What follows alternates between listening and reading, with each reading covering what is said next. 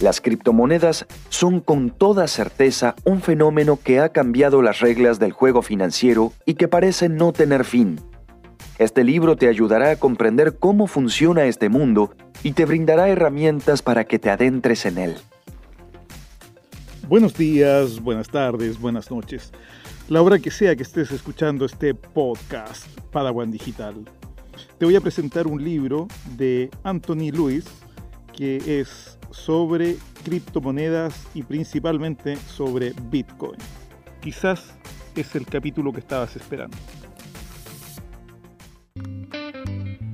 Si quieres aprender los conceptos de criptomonedas y blockchain explicado de forma sencilla, puedes ir a mis episodios anteriores donde hablo de Bitcoin, de wallet, de blockchain, etc.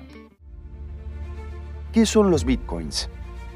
La gente se refiere a Bitcoin como una moneda digital, moneda virtual o criptomoneda, pero puede ser más fácil pensar en ella como un activo electrónico o un criptoactivo. También se la suele describir como un token digital. En algunos aspectos eso es exacto, pero en la actualidad el término token también se usa para significar algo más específico. Los bitcoins son activos digitales cuya propiedad se registra en un libro mayor electrónico que se actualiza simultáneamente en unas 10.000 computadoras operadas de forma independiente en todo el mundo y conectadas entre sí. Este libro mayor se llama Blockchain de Bitcoin. Las transacciones que registran la transferencia de propiedad de esas monedas se crean y validan de acuerdo con un protocolo, una lista de reglas que definen cómo funcionan las cosas y que por lo tanto rigen las actualizaciones del libro mayor. El protocolo se implementa mediante un software que los participantes ejecutan en sus computadoras. Las máquinas que ejecutan las aplicaciones se denominan nodos de la red. Cada nodo valida de forma independiente todas las transacciones en espera donde quiera que surjan y actualiza su propio registro del libro mayor con bloques validados de transacciones confirmadas. Los nodos especializados, llamados mineros, agrupan transacciones válidas en bloques y distribuyen esos bloques a los nodos de la red. Cualquiera puede comprar bitcoins, poseerlos y enviarlos a otras personas. Cada transacción de bitcoin se registra y se comparte públicamente en la cadena de bloques de bitcoin. Cualquiera puede crear bitcoins para sí mismo también. Esto es parte del proceso de creación de bloques llamado minería. ¿Cuál es el fundamento de las bitcoins?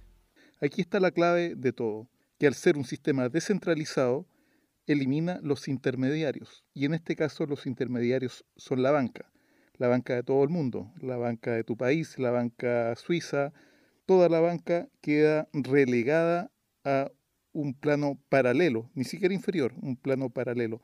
Lo que hace que esto precisamente por el hecho de, de perder participación en el mercado, a ellos no les gusta mucho y es lo que va a suponer la guerra contra las bitcoins o criptomonedas. El propósito de Bitcoin se describe en un breve documento publicado en octubre de 2008 bajo el seudónimo Satoshi Nakamoto. En este documento se establece el propósito de Bitcoin y cómo obtiene valor y utilidad. Por primera vez en la historia, contamos con un sistema que puede enviar valor de A a B sin el movimiento físico de artículos y sin utilizar terceros intermediarios específicos. La cadena de bloques de Bitcoin o blockchain es administrada por un software que se ejecuta en computadoras que se comunican entre sí formando una red. Aunque existen múltiples implementaciones de software compatibles, el programa más utilizado se llama Bitcoin Core el código fuente de este software se llama GitHub. Este programa contiene la gama completa de funcionalidades necesarias para que exista la red. Para comprender cómo funciona Bitcoin y por qué funciona de la forma en que lo hace, es importante tener en cuenta su objetivo, crear un sistema de pago electrónico que no pueda ser censurado y permitir que cualquier persona pueda enviar pagos directamente desde una parte a otra sin pasar por una entidad financiera. Dicho sistema no puede tener un administrador central que administre el libro mayor, ya que ese administrador sería la institución financiera que Bitcoin está configurada para evitar. Por lo tanto, el sistema debe poder ser operado por cualquier persona sin necesidad de identificarse u obtener el permiso de un administrador. En el momento en que las partes necesitan identificarse, pierden privacidad y son vulnerables a ser corrompidos. Esto se aplica tanto a los administradores del sistema como a los propios usuarios. Entonces, en lugar de nombres o números de cuenta y contraseñas, ¿por qué no utilizar claves públicas como número de cuenta y firmas digitales en lugar de contraseñas? Mediante el uso de claves públicas como números de cuenta, cualquier persona puede crear sus propias cuentas con su propia computadora sin tener que pedirle un número de cuenta a un administrador. En Bitcoin se crea una cuenta eligiendo un número aleatorio que será tu clave privada y haciendo algunos cálculos se obtendrá una clave pública. Estas claves públicas se denominan direcciones. Puedes compartir tu dirección de Bitcoin con todo el mundo para permitir que la gente te realice un pago y nadie puede gastar nada de tu cuenta a menos que tenga la clave privada que solo tú tienes. También puedes crear tantas direcciones como desees y tu software de billetera será administrado totalmente por ti. Hay tantas claves privadas disponibles que la posibilidad de que existan dos claves iguales es prácticamente nula. Los pares de claves pública-privada también resuelven el problema de autenticación. No tienes que iniciar sesión para demostrar que eres el titular de la cuenta, ya que al enviar una instrucción de pago firmarás digitalmente la transacción con tu clave privada y esta firma le demuestra al administrador que la instrucción proviene de ti, el titular de la cuenta. Cuando transmites la transacción firmada al administrador, todo lo que éste tiene que hacer es verificar que la firma digital sea válida para el número de cuenta respectivo, en lugar de mantener una lista de nombres de usuario y contraseñas para todas las partes que realizan la transacción. Cuantas más personas compartan un sistema seguro y su información, menos vulnerable será esa información a la manipulación. Siempre que todos los usuarios que guardan un libro de registros mantengan registros idénticos de qué transacciones se incluyen, cuáles se excluyen, tendremos un sistema más resistente. Si alguno de los que controlan estos libros se ve obligado a dejar de trabajar, los demás pueden continuar. Cualquiera puede unirse a esta red de controladores de libros sin necesidad de permiso de nadie más. Por lo tanto, la red es resistente a que cualquiera se una o se vaya en cualquier momento. En Bitcoin, cualquier persona con una computadora, almacenamiento adecuado y acceso al ancho de banda de Internet puede descargar algún software o escribir uno propio, conectarse con algunos vecinos y convertirse en un controlador de estos libros de registros, también llamados contadores.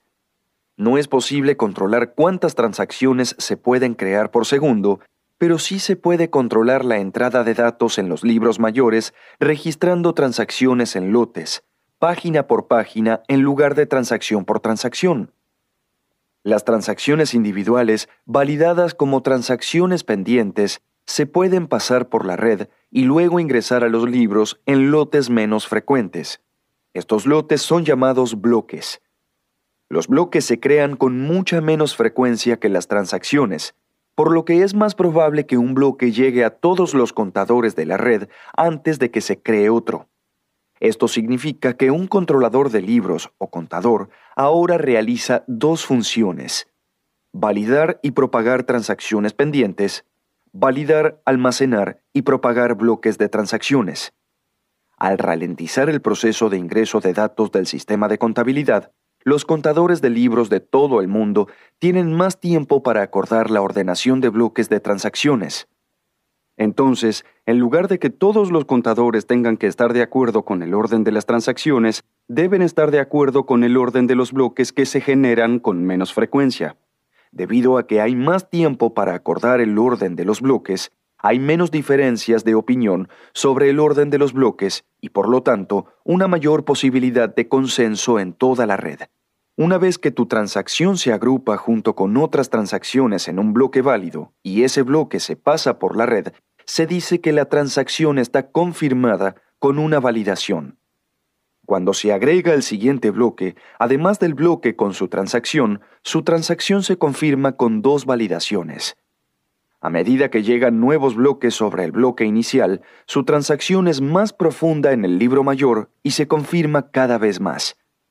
Los contadores de libros agregan transacciones válidas y las distribuyen a otros contadores de libros con los que están conectados.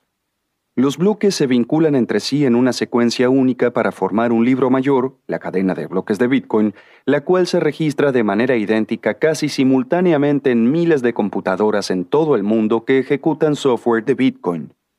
Si una transacción de Bitcoin no se registra en esta cadena de bloques, no es una transacción de Bitcoin, no existe. Una transacción de Bitcoin registrada fuera de este archivo no forma parte del libro mayor. Almacenamiento de bitcoins. Es posible que hayas escuchado que los bitcoins se almacenan en billeteras, pero esto no es cierto. La propiedad de bitcoins se registra en la cadena de bloques de Bitcoin, que es, como hemos visto, la base de datos replicada en más de 10.000 computadoras en todo el mundo que contiene todas las transacciones de Bitcoin. Entonces, siempre puedes consultar esa base de datos y ver la cantidad específica de bitcoins asociados a una dirección específica. La cadena de bloques de Bitcoin no almacena saldos de cuentas, almacena transacciones. Entonces, para obtener el saldo actual de cualquier cuenta, se deben observar todas las transacciones entrantes y salientes a través de esa cuenta. Las billeteras de Bitcoin almacenan claves privadas y su software facilita que el usuario de la billetera vea cuántas monedas controla y realice pagos. Carteras de software. Las carteras de Bitcoin son aplicaciones que permiten crear nuevas direcciones de Bitcoin y almacenar las claves privadas correspondientes. Mostrar las direcciones del usuario a alguien que quiera enviarle un pago. Mostrar cuántos Bitcoins hay en sus direcciones realizar pagos en Bitcoin. ¿Cuál es el precio actual de un criptoactivo? El precio actual de cualquier activo está determinado por el mercado. Los criptoactivos se negocian en uno o más intercambios y tanto los precios como la liquidez pueden diferir entre los intercambios. Los intercambios que informan el mayor volumen de operaciones proporcionan una buena medida del precio, ya que son los más activos y deberían tener la mayor liquidez. Otros intercambios pueden tener precios más altos o más bajos. CoinMarketCap.com es uno de los muchos sitios web que brindan datos sobre el precio actual de los tokens y en qué nivel de intercambio se negocian. Si haces clic en el nombre de un token y luego en Mercados, puedes ver dónde se negocia ese token y cuánto volumen dice que ha negociado el intercambio. Es importante mencionar que en algunos casos se han descubierto falsificaciones en el volumen comercial para generar negocios y no hay seguridad respecto a que esta práctica haya sido eliminada, por lo que debes tener cuidado. ¿Y qué hace que los precios cambien? Los precios de las criptomonedas y los tokens se comportan como cualquier otro activo financiero, impulsados por compradores y vendedores que toman decisiones comerciales en función de múltiples factores. El futuro. Actualmente los intermediarios financieros se están esforzando por adoptar la tecnología blockchain para descubrir cómo pueden evolucionar sus modelos comerciales para trabajar en el nuevo entorno. Las empresas con visión de futuro en riesgo de disrupción ya están compitiendo por una posición con el fin de asumir nuevos roles en el nuevo ecosistema.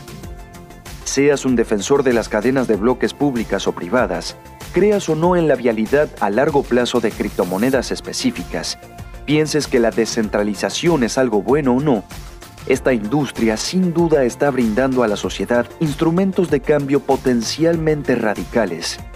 Sin dudas, estamos hablando de herramientas muy poderosas. Que éstas se utilicen para bien o para mal depende de cómo se adopte la tecnología, quién la adopte y con qué propósito.